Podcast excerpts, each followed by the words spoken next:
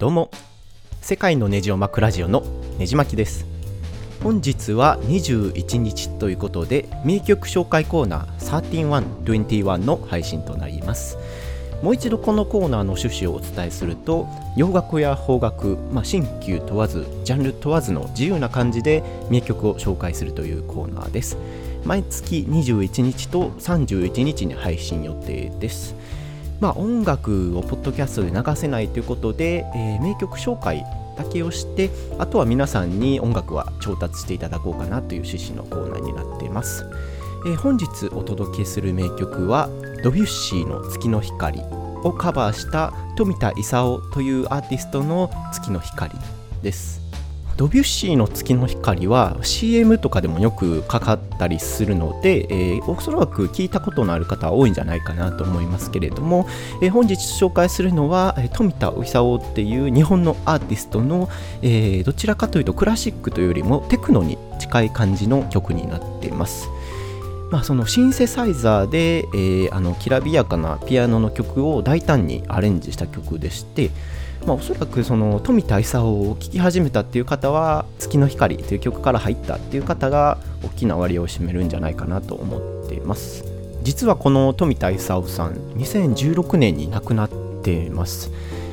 まあ、実績としては本当にいろんな功績を残されてまして、えー、グラミー賞も受賞してたり、えー、スティービー・ワンダーとか、まあ、マイケル・ジャクソンとの交流もあったほどの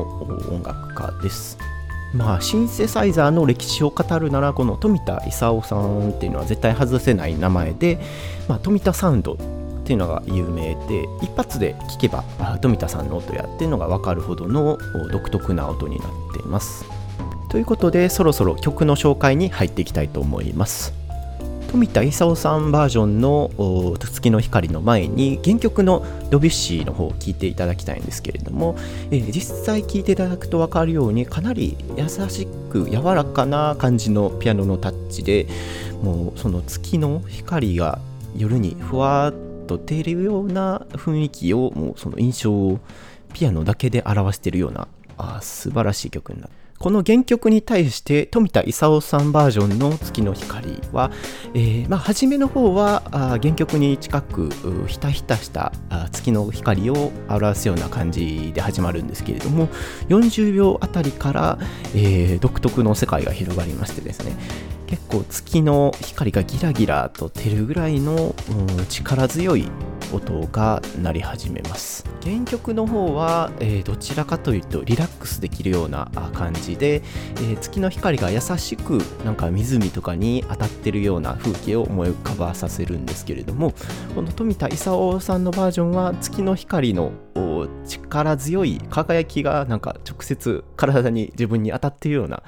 それぐらいインパクトの強い音になっています。予備知識なしでいくと結構びっくりするぐらいの出来になっています。この月の光という曲なんですけれども実はあの有名な、えー、ハリウッド映画あのマット・デーモンとかブラッド・ピットとかジョージ・クルーニーとかが出ているオーシャンズ・イレブンにも使われています、えー、みんなでミッションを終えた後にラスベガスのホテルの有名な噴水の前で、えー、メンバーが佇むんですけれどもそこの夜の綺麗なシーンでこのドビュッシーの原曲の方が流れています。